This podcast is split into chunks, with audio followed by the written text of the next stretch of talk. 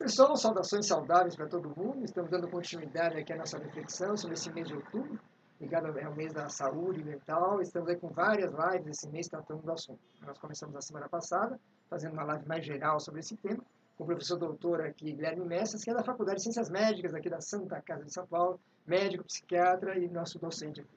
Prazer recebê-lo novamente. É um prazer. A nossa ideia hoje, nós colocamos um tema específico, né, que é o tema de depressão. Então, já fizemos esse levantamento, várias perguntas já chegaram e vocês podem continuar mandando. Né? O telefone que aparece aqui, que é um WhatsApp, que é o 982624592, tá bom? Ao longo desses 30, 40 minutos, a gente vai ficar conversando com vocês sobre o assunto. Antes de começar né, com as perguntas que chegaram, queria te pedir uma fala inicial sobre esse assunto. E muito prazer em recebê-lo mais uma vez. Muito obrigado, obrigado a todos.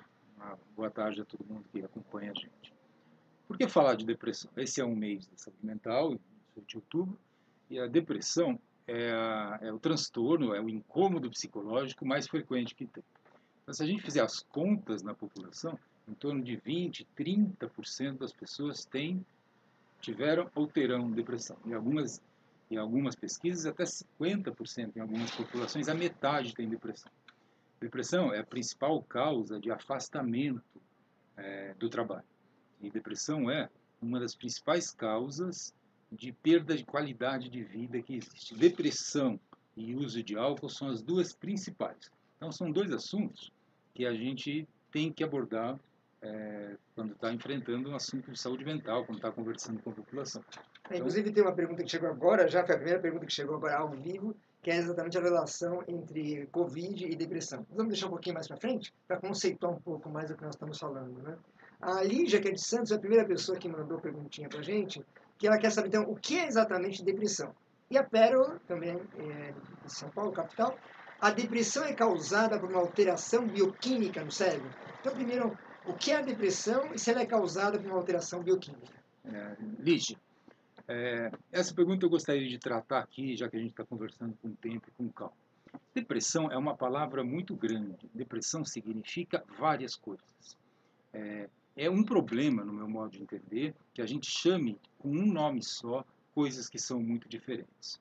É verdade que é legal você falar depressão, porque as pessoas entendem rapidamente algum sentimento de desgosto pela vida, ou de desânimo, ou de culpa, ou de tristeza, ou de fracasso, ou de angústia.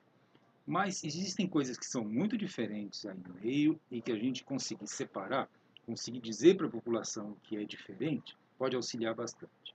Primeira coisa, existe uma, uma doença que é reconhecida e descrita há milhares de anos, desde a literatura médica do Hipócrates, do século V a.C., e que a gente enxerga em toda a história da medicina, que hoje chama-se depressão melancólica.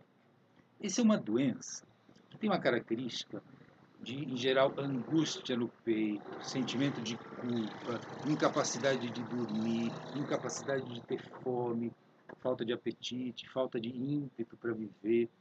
Que é, é, a, a palavra geral disso é mudança dos ciclos da vida e angústia.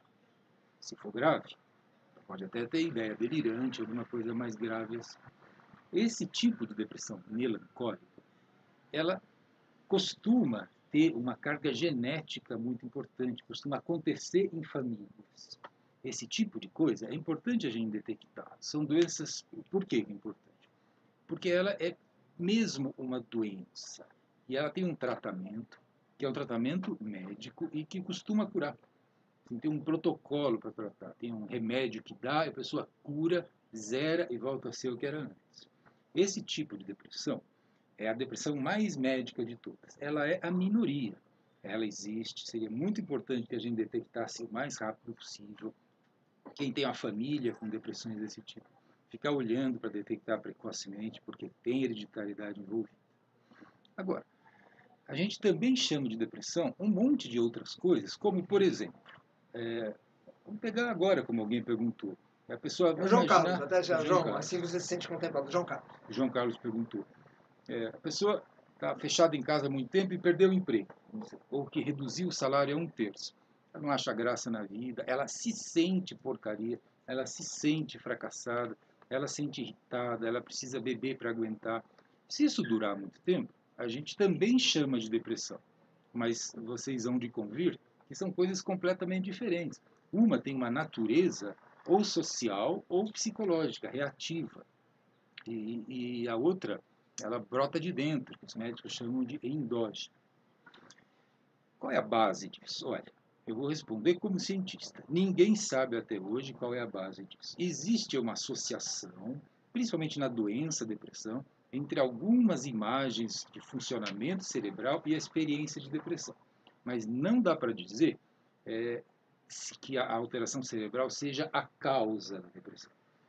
Você trata com remédio, mexendo no cérebro, mas não quer dizer que seja a causa. Não, não dá para dizer que falta de aspirina é a causa da dor de cabeça, mas você trata a dor de cabeça com aspirina. Então, os estudos bioquímicos têm correlação com depressão, mas tanto a alteração no cérebro pode causar depressão, como a experiência de depressão pode mexer no cérebro. Então, medicina ainda hoje não dá para dizer rigorosamente que é uma doença cerebral, neurológica, e que as alterações no cérebro é que causam a depressão. Elas são simultâneas, elas são concomitantes. Tem uma pergunta aqui que é da Sandra, aqui de São Paulo, capital, que fala sobre predisposição genética e hereditariedade. O senhor comentou isso rapidamente agora, acho que pode aprofundar um pouco nisso. Ela coloca, são fatores fundamentais na depressão?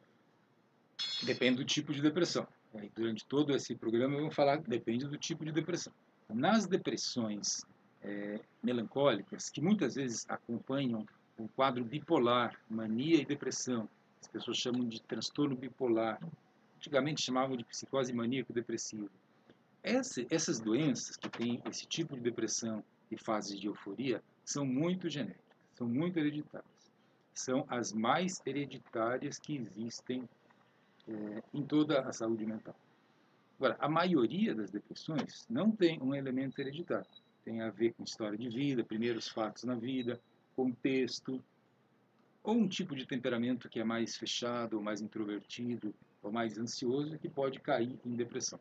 Mas a maioria dos casos não tem influência hereditária. Porque isso é, é, entra na, linha de mitos, mitos e verdades um pouco. Né? Existe, um existe assim, um certo consenso, diria até, né? que a depressão é hereditária. Né? O que o senhor está falando é que, que existem estudos sobre isso, existe comprovação científica? Ampla, existem muitos estudos, estudos muito bem feitos, há décadas, que buscam ver hereditariedade. Hereditariedade de depressão bipolar é muito demonstrada. Muito demonstrada. Quais são os genes? É um conjunto de genes que varia um pouco de pessoa a pessoa. Não é uma coisa muito fácil. Assim. O, o, o estudo da hereditariedade molecular da depressão ele avançou, mas não tanto quanto em outras áreas, como na oncologia. Essa ideia que você trata o câncer daquela pessoa. Isso a gente não tem. Mas a gente tem, por estudos muito bem feitos, é, a evidência, por estudos estatísticos, de que isso é, é hereditário. Tem algumas perguntas aqui sobre tratamento, mas antes vamos tentar explicar um pouco mais a diferença. O João Nildo e a Janete, o João Nildo aqui de São Paulo, a Janete de Goiânia, e o João Nildo ele fala qual a diferença entre depressão e ansiedade. E a Janete, qual a diferença entre tristeza e depressão? Então são três palavras que aparecem muito nas perguntas que chegaram, doutor. Então, ansiedade, tristeza e depressão. Até que ponto elas estão correlacionadas? Elas estão muito correlacionadas, muito correlacionadas. Tanto que, e as perguntas são muito importantes, tanto que os próprios médicos, alguns misturam Estou falando do cientista, não é, não é acidente, assim, não é ignorância. É, entende a ansiedade como parte da depressão. Então, existem muitas depressões que a característica é a ansiedade. O que é a ansiedade? Esse sentimento de expectativa, sentimento de inquietude, sentimento de incômodo ligado a uma agitação, ou que algo pode acontecer, ou que algo de desconfortável pode acontecer, ou está acontecendo. Em muitas pessoas, essa é a mesma definição da depressão. Então, onde a gente olha a ansiedade, a gente tem que perguntar se está havendo uma depressão. Existe uma sobreposição entre os dois. E da mesma maneira, a gente define a tristeza como alguma coisa relacionada a algum fato da vida, alguma coisa reativa. Agora, uma tristeza pode se tornar um transtorno depressivo também. E um transtorno depressivo pode ter tristeza também, mas não é necessário. Em geral, a gente diz que a tristeza é um sentimento do cotidiano, um sentimento da vida normal. Ao passo que a depressão já é alguma coisa que alterou o estilo da pessoa ser. E ela se mistura com a ansiedade. A ansiedade tem mais a ver com expectativa e a depressão tem mais, na definição, a ver com a ausência de expectativa. É, a Tânia faz uma pergunta sobre sintomas, acho que cabe bem agora né, nessa linha de raciocínio. Quais seriam os principais sintomas de depressão? E ela acrescenta, quando é, é necessário buscar ajuda, na sua opinião? Imagino que não há um momento específico, né? mas imagino que haja um quadro, talvez. Quanto mais cedo, melhor. Todos os transtornos mentais, quanto mais cedo, mais chance tem de curar. Quanto mais, quanto mais tardio, quanto mais crônico, a mente se acostumou com aquele estado psicológico. Vira uma linguagem, vira incorporado. E aí desfazer pode dar mais trabalho. O sentimento de depressão depende do tipo de depressão. Então, a depressão mais clássica, depressão melancólica, é uma depressão de recuo, de desânimo. De... As pessoas falam que é o que elas sentem que é uma doença, no... é um desânimo no corpo. A pessoa sente que não é um problema psicológico, ela sente que é um desânimo ou uma angústia, ou aqui, assim, no coração, ou no pescoço. São os dois lugares principais. As pessoas sentem um aperto, uma constrição aí um sentimento de tristeza, sentimento de desânimo, de falta de perspectiva, como se o futuro é, ensombrecesse, como se o futuro ficasse anulado ou reduzido, e como se o passado aumentasse. Existe uma tendência nas depressões melancólicas, mas também em outras, de que o passado fique mais vivo. Então, sentimentos de culpa de coisas que foram, sentimentos de erro, principalmente em relação a trabalho, filho, essas culpas do passado elas tendem a reativar. Então, quando alguém está com um pensamento muito tomado, obcecado por um assunto de culpa que ela tenha feito ou de erro, aí vale a pena pensar numa depressão. É, a depressão é um, é um pouco um empossamento, se a gente imaginar que a vida é um rio, a depressão é um dique, é um empossamento. Então, ela para de fluir para frente e acaba sendo tomado pelas coisas já mortas, já perecidas. É um pouco a imagem de um pântano também, valeria como metáfora? Pode ser, de um pântano, tem quem fale de, um, de, uma ruína, de um afundamento, de uma erosão, coisas dessa natureza. É, em geral tem mudança de tem mudança de ritmos de corpo. É, a pessoa a, acorda muito muito angustiada, muito mal de manhã, tende a melhorar no fim da tarde. Os ciclos não funcionam, então não tem fome, portanto não fica saciado. Não tem sono, tem sono e acorda no meio da noite, três, quatro da manhã. Acorda angustiado, três, quatro da manhã. Pode ter muita ansiedade também, pode ter um sentimento de inquietação. Perde vontade de trabalhar. Algumas pessoas dizem que perde o gosto pela vida, embora saiba que a vida está boa, que a vida está funcionando bem.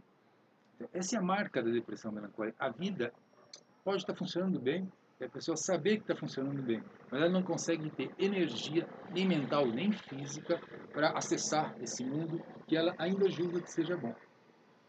Por outro lado, no outro extremo, tem as depressões em que, de fato, a pessoa não consegue achar que o mundo seja bom. Essas depressões se misturam com tédio, às vezes, e se misturam com a realidade também. Pessoas que sofreram muito, foram violentadas desde pequeno, ou que já cansaram de uma relação, de um trabalho, ou que sentem, tiverem muitos acidentes, muitos dissabores na vida, experimentam esse desânimo, mas mais como se o mundo não valesse a pena. Tem uma pergunta aqui bem direta, que é do Carlos, Carlos de, de São Paulo. Ele pergunta, toque tem relação com depressão? Acho que vale a pena também é, até explicar rapidamente. No que vem a ser o toque, ele tem relação com a depressão? Muito boa pergunta, Carlos. Toque transtorno obsessivo compulsivo é uma doença psiquiátrica é, cuja característica é a pessoa ter obsessões, pode ser obsessão de imagem, mas em geral obsessão de limpeza. Vamos pegar um caso típico. A pessoa não consegue sair de casa tem que lavar a mão dez vezes, porque tem que é, lavar a maçaneta da porta. Ou obsessão de insegurança, não consegue sair de casa porque alguém vai entrar. Ou obsessão de perfeição, de sujeira, de limpeza. É uma doença, uma doença grave que gera muita ansiedade toque é uma doença separada da depressão. Agora, agora é o que entra a, a, a qualidade da pergunta que me dá uma oportunidade. As depressões podem fazer quadros que mimetizam, que são iguais na superfície toque. Então, um diagnóstico diferencial importante de se fazer é de toque e depressão. muitas depressões aparecem como se fossem parecidas com um toque, justamente por aquilo que eu acabei de dizer, que a pessoa fica obcecada por um tema, obcecada por uma ideia, tomada, invadida por essa ideia. Então, são doenças diferentes. É, lógico alguém que tem toque pode deprimir também, mas o diagnóstico é, em relação ao qual se deve ter mais atenção é não misturar, separar uma depressão com características obsessivas, que é frequente, é raro, é frequente, de um toque da doença toque. Tem uma pergunta do Vladimir, né? Vladimir que é de Sorocaba. Ele quer saber o seguinte: é verdade que pessoas com QI mais alto têm maior tendência à depressão? Não, não. Estatisticamente, não. Como todos os transtornos mentais, eles são eles são mais presentes nas populações mais desfavorecidas.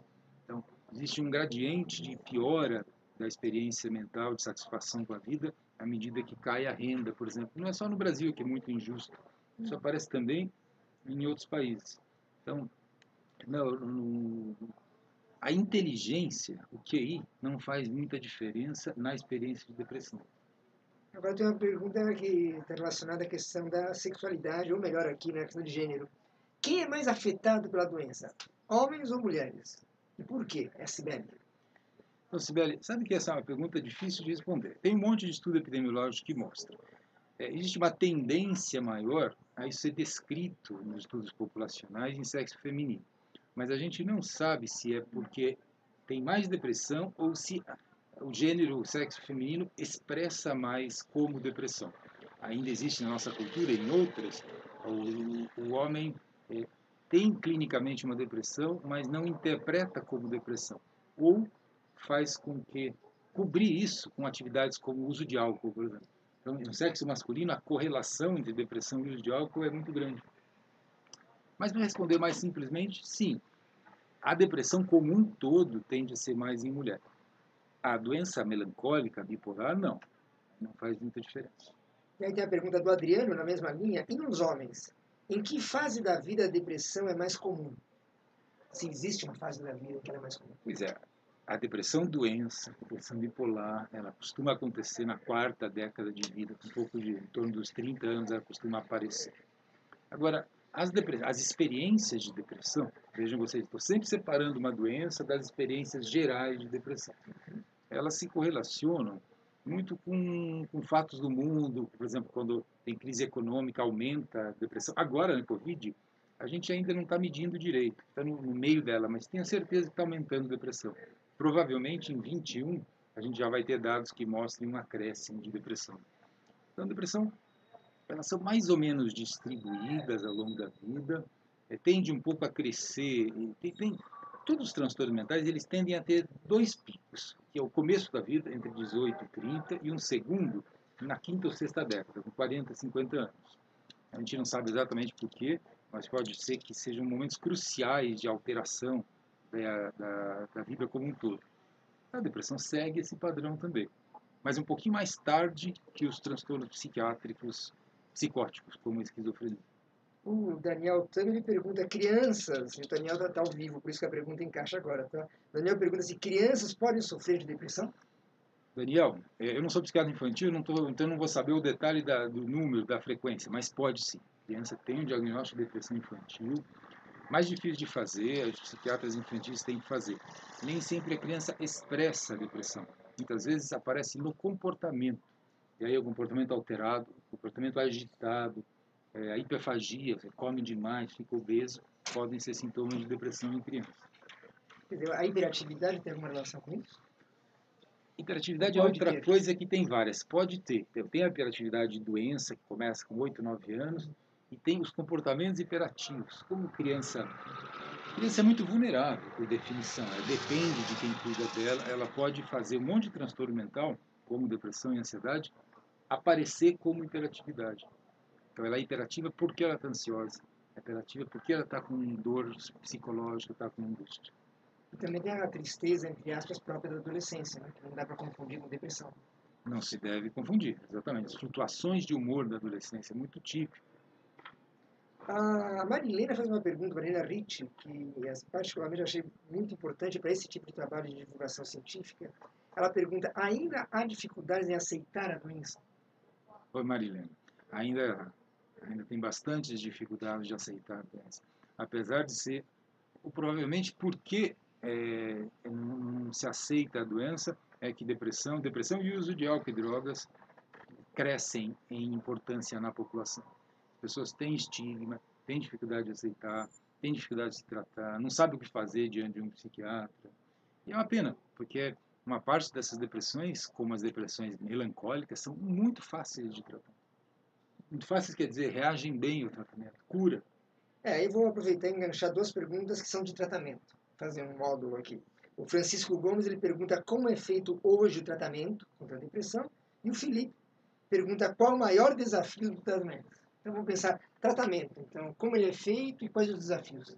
O tratamento é uma composição de um fármaco, de um remédio, é, de um remédio, pelo menos nos casos moderados, até o começo dos casos graves, uma medicação antidepressiva. Tem várias, tem dezenas, é, misturado com um tratamento psicossocial, que é psicoterapia, contato com a pessoa, um atendimento psicoterápico e, é, de acordo com a necessidade, intervenções no ambiente. Às vezes é o ambiente social que faz com que a depressão ou, ou seja provocada ou continue. É uma frente de tratamentos, é, farmacologia, psicológica e social. O grande desafio, é, na verdade, são muitos os desafios.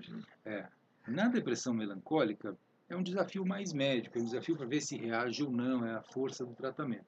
Nas outras depressões, o grande desafio é conseguir mexer no elemento contextual da pessoa. Ou seja, imaginar alguém que há quatro anos não aguenta mais o trabalho, está muito desanimado com o trabalho, é objeto de é objeto de, de assédio dentro do trabalho e não pode largar porque senão passaria fora.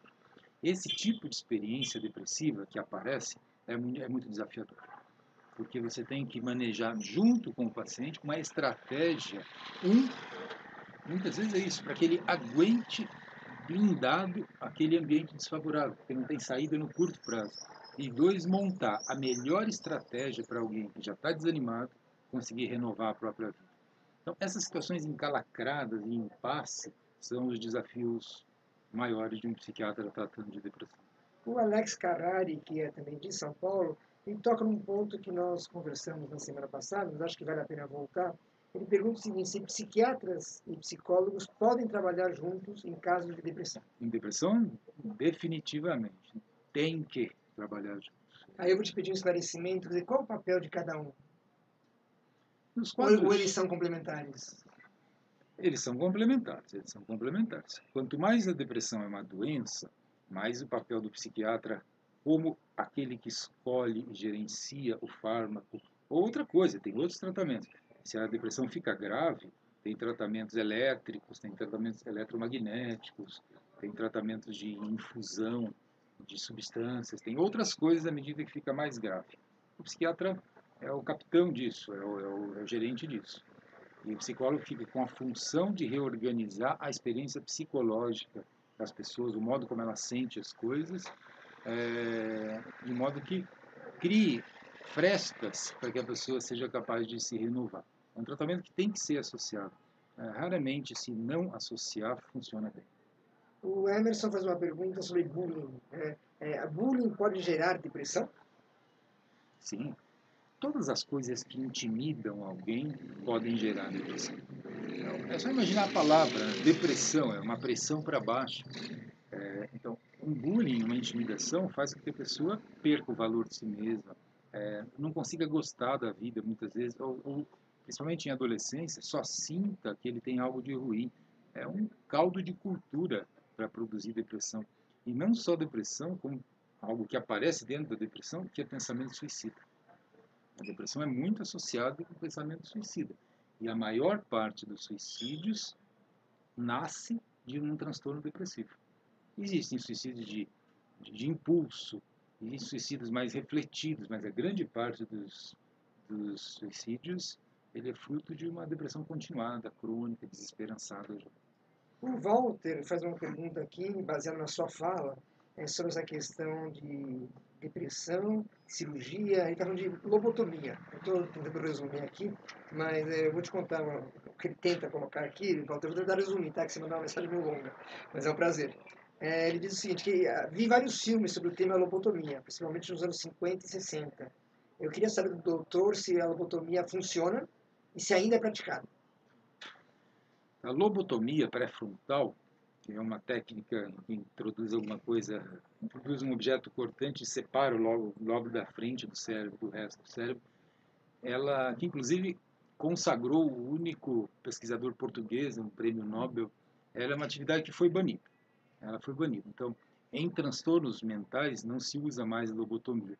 A ideia da lobotomia era alguma doença muito grave, de certa maneira você desligava cerebralmente a pessoa, de modo que não curava a doença, mas pelo menos a pessoa não sofria ou não fazia sofrer. Isso foi abandonado nessa época que você menciona mesmo, 50, 60. As tecnologias novas de tentar mexer no cérebro para curar a depressão, elas são muito pouco invasivas. Elas são campos magnéticos, eletroconvulsoterapia, elas são muito pouco invasivas. Então, lobotomia não, é parte da história. É, o Walter já respondeu aqui, o Walter está muito ligado. É, é, a questão dele sobre eletrochoque. Eletrochoque ainda é praticado? Essa é a pergunta dele, tá, Walter? Só para...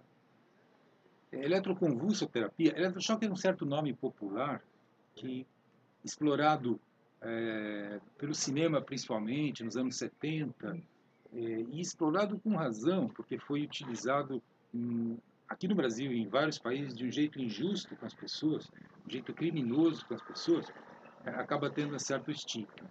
A eletroconvulsoterapia, que é passar uma corrente, uma corrente elétrica numa pessoa sedada, num centro cirúrgico, curarizada, é um tratamento que existe, um tratamento moderno, que evidentemente é usado para poucos casos. É usado justamente para essas depressões melancólicas graves. Catatonia, que é um tipo de depressão em que a pessoa fica paralisada, paralisada, como uma cera. Se utiliza a eletroconvulsoterapia. A eletroconvulsoterapia, a versão moderna, é, é uma indicação, é um dos tratamentos possíveis em quadros de depressão mais graves. E quem indica esse tipo de tratamento, para deixar claro para as pessoas, é o psiquiatra.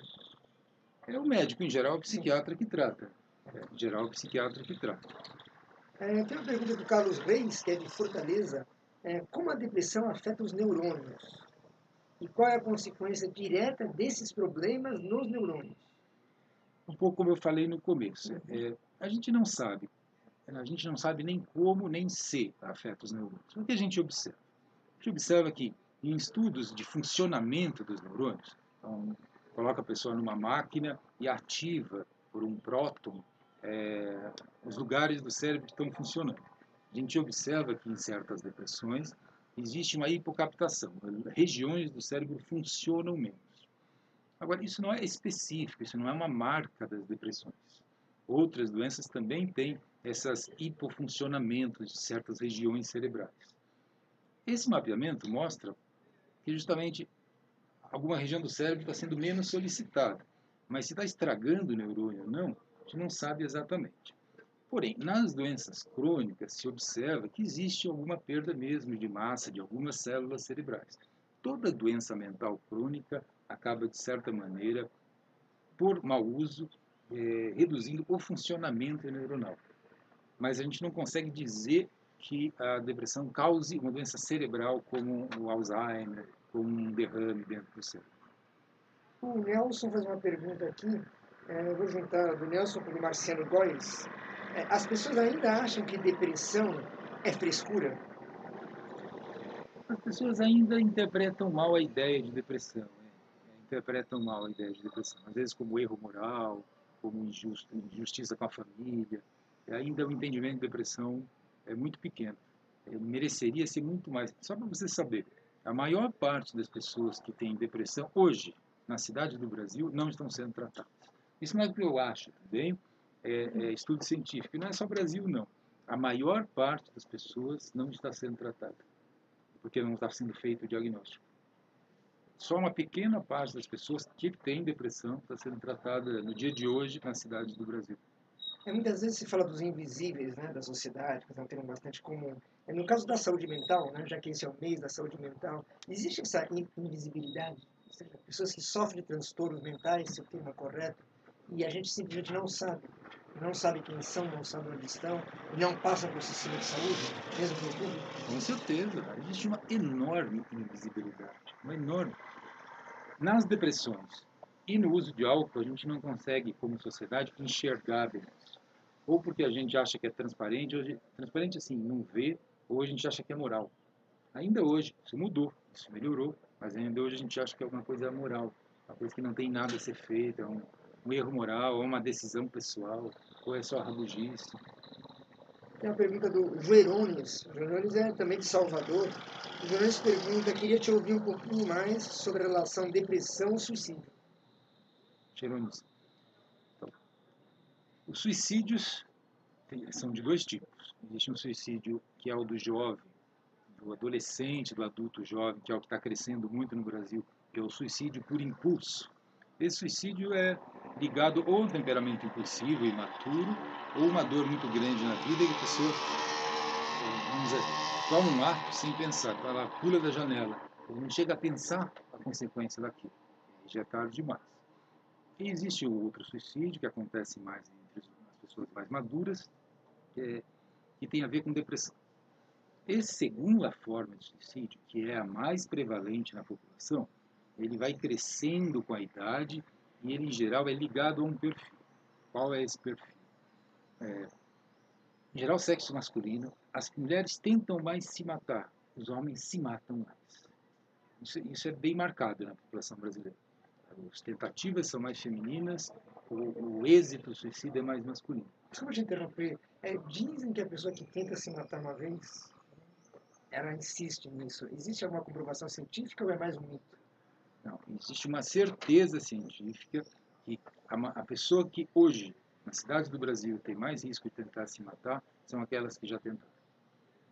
Principal fator para alguém monitorar, isso serve para todos nós, é se alguém conhecido nosso já tentou se matar. Essa é a pessoa que está no maior risco de repetir. O maior risco de repetir é esse.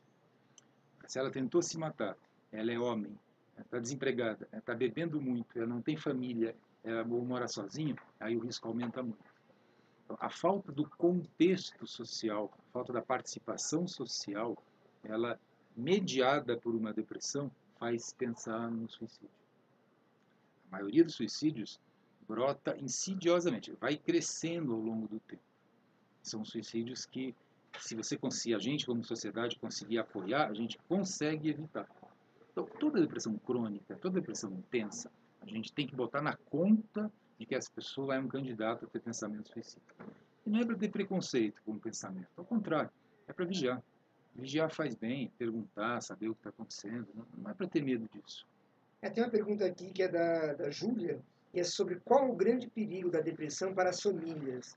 Eu me lembro que na nossa última conversa, o senhor falou bastante da questão da rede de apoio. Então talvez seja interessante né, retomar essa questão. Quer dizer, quando você tem alguém, por exemplo, com esse ideário suicida, é, a família pode auxiliar, é, fomentar essa rede de apoio que o senhor comentou? Sim, a família é muito importante. Em primeiro lugar, a família é importante para diagnosticar a depressão. Os quadros depressivos leves, às vezes moderados, é, eles, quem está com a depressão nem sempre percebe que está. Porque vai acontecendo devagarinho, vai mudando. Às vezes vem-se fome, principalmente na forma de irritação, está brigando muito. E a pessoa não percebe aquilo que é depressivo. A família percebe primeiro. A família tem ascendência sobre a pessoa, se tiver família. Essa ascendência, o grupo social, é, deve ajudá-la a buscar ajuda. Ajudá-la a buscar ajuda mesmo. Assim. Sim, com perdão da... É. É, tem aquela pergunta, então, que ficou para trás, acho que vale a pena retomar, que era do João Paulo, que é sobre Covid é, e esse momento. Né? A gente está indo para os 10 minutinhos finais. Acho que vale a pena, doutor Mestre, falar um pouquinho disso. Esse momento de Covid, é, acho que vale a pena pensar isso na sua prática, né? tanto como docente da faculdade, quanto né, em consultório. Como que o senhor vê, no aspecto de saúde mental, esse momento Covid, esse momento né, de chegar ao platô, de ter essa queda, o novo normal, essas questões, como elas estão aparecendo em termos de saúde mental hoje? É, a pandemia de Covid-19 vem comprometendo a saúde mental, no Brasil e no mundo. Isso é uma coisa óbvia, inclusive. O que a gente espera é que as pessoas, é, no primeiro momento, conseguiram se proteger da ansiedade, do medo de morrer. Esse primeiro momento, que um pouco acabou agora, ou está acabando, é um momento de mais ansiedade. A gente sabe que à medida que as pandemias avançam, as experiências de depressão tendem a aumentar. A gente não pode esquecer que a economia vai cair 5% esse ano. Muitas pessoas tiveram salário reduzido, muitas pessoas perderam emprego. Dizer, a gente tem um auxílio emergencial federal acontecendo, mas que deve acabar. A gente tem que estar preparado, do ponto de vista da economia, para um 21 difícil, um 21 desafiador. Então, a gente deve esperar que as experiências de depressão, a sensação de depressão, possa aumentar em 21. Então, sim, existe uma correlação entre Covid-19 e depressão. Algumas pessoas têm algumas evidências científicas de a própria Covid, a própria doença, produzir por ataque cerebral direto depressão. Mas são poucos casos, ainda é pouco estudado. São as pessoas que, infelizmente, adoeceram. É, o grosso, o mais importante é, né, para produzir essa depressão é, de fato, a calamidade social que pega na economia, que pega as relações pessoais ligadas a essa pandemia entre as consequências desse momento de novo coronavírus, Covid-19, seguramente a depressão deve entrar nesse jogo, estatisticamente e para a prática profissional de todos nós. Sim, deve entrar nesse jogo. Já, se a gente olhar bem, já entrou.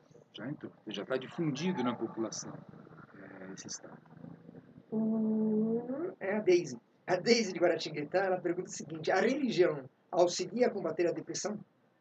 A gente sabe que a experiência de religiosidade, a experiência de fé, faz com que as depressões se tratem melhor. Então, para quem tem fé, para quem tem religiosidade, a evolução da doença costuma ser melhor. Então, influencia e influencia bem. Por outro lado, a atenção a se fazer é para que o meio religioso ao qual a pessoa pertence não interprete a depressão como privação de fé, como ausência de fé. Que aí, em vez de auxiliar com todas as forças, remédio, psiquiatra, psicólogo e os pastores, padres, ou seja, quem represente é, a religião, em vez de oferecer esse auxílio, acaba imputando a pessoa que já está culpada uma culpa maior, como se ela fosse responsável por uma falta de fé. Então, a experiência de religiosidade tem que ser conduzida com boa compreensão e, se assim for, ela auxilia sim. Ok, eu estou encerrando aqui as inscrições, tem mais duas perguntas né, para a gente é, seguir em frente. Uma é da Cibele, a Cibele de São Bernardo do Campo, e ela pergunta o seguinte, doutor Messas, é, neste momento de pandemia, eu vejo dois movimentos simultâneos. Um em que as pessoas se voltam para o interior de si mesmas, e um outro movimento em que as pessoas buscam o outro para conversar, para dialogar, para se conhecer melhor. O que, que o senhor acha desse meu raciocínio? É uma questão, isso já dava, acho que, um tema de uma palestra. Mas, de qualquer maneira, Sibeli, é bela, acho que é uma bela pergunta, né, para a gente refletir. Uma boa pergunta. Mais do que isso, é um depoimento de quem está enxergando isso. E a gente que trabalha com psiquiatria e trabalha com saúde pública quer muito ouvir o que as pessoas estão vivendo. São as pessoas que sinalizam que elas estão enxergando por aí.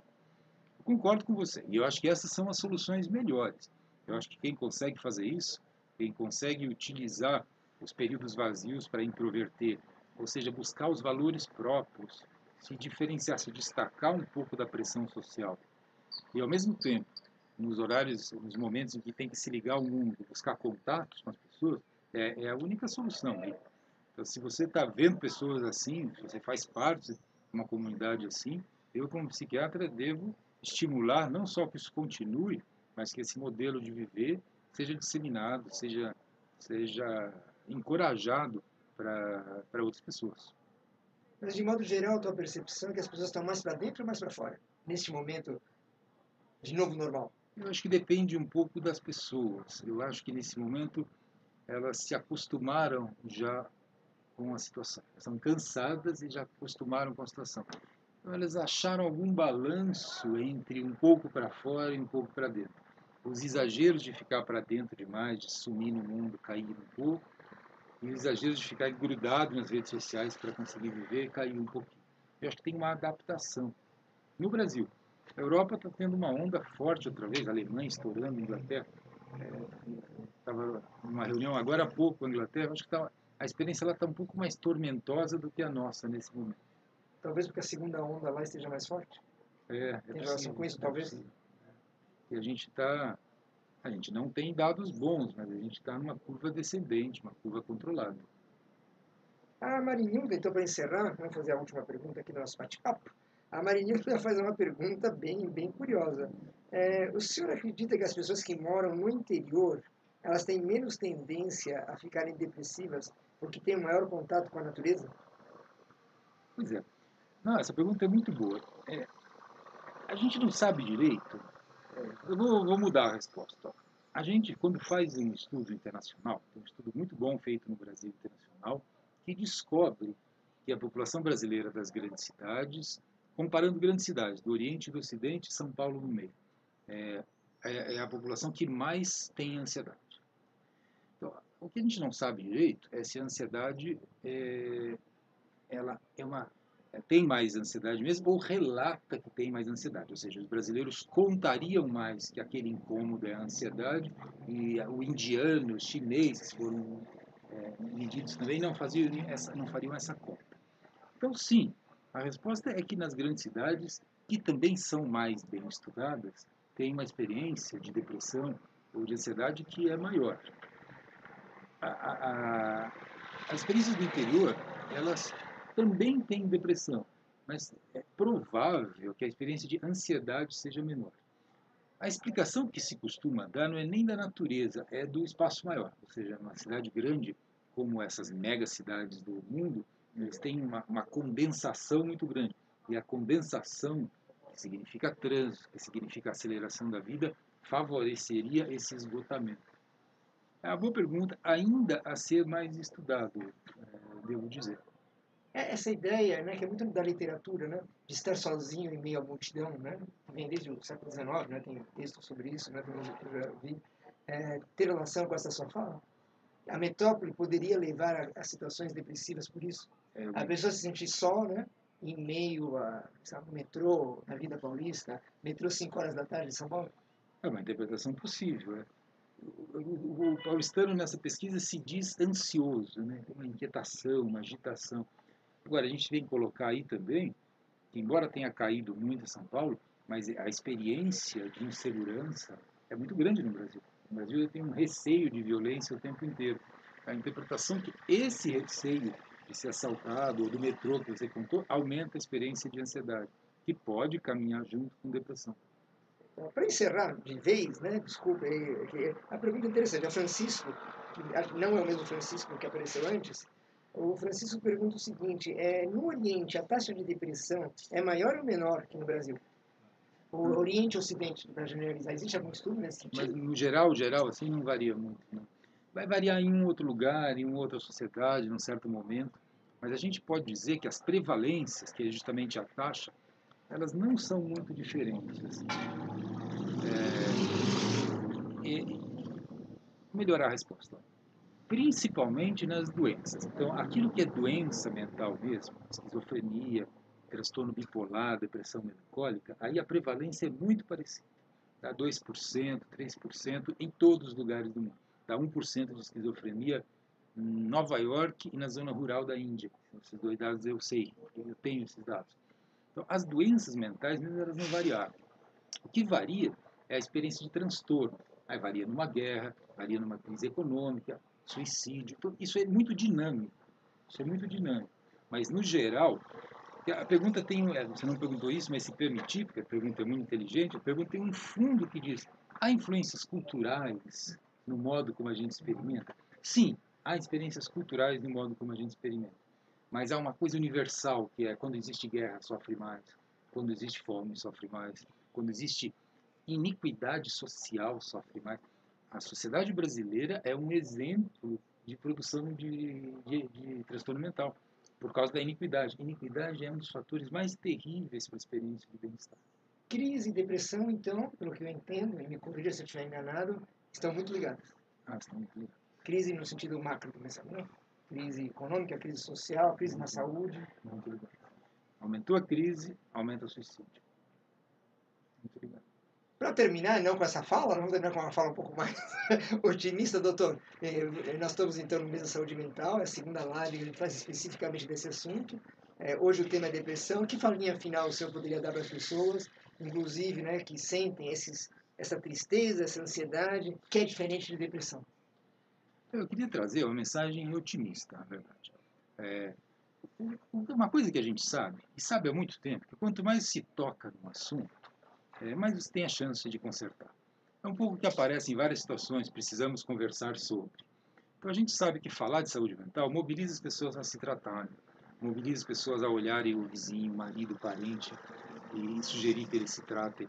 A mensagem é essa: vamos falar de saúde mental, vamos conversar aqui, vamos conversar entre vocês, que ao destacar o problema, a gente tem como tratar.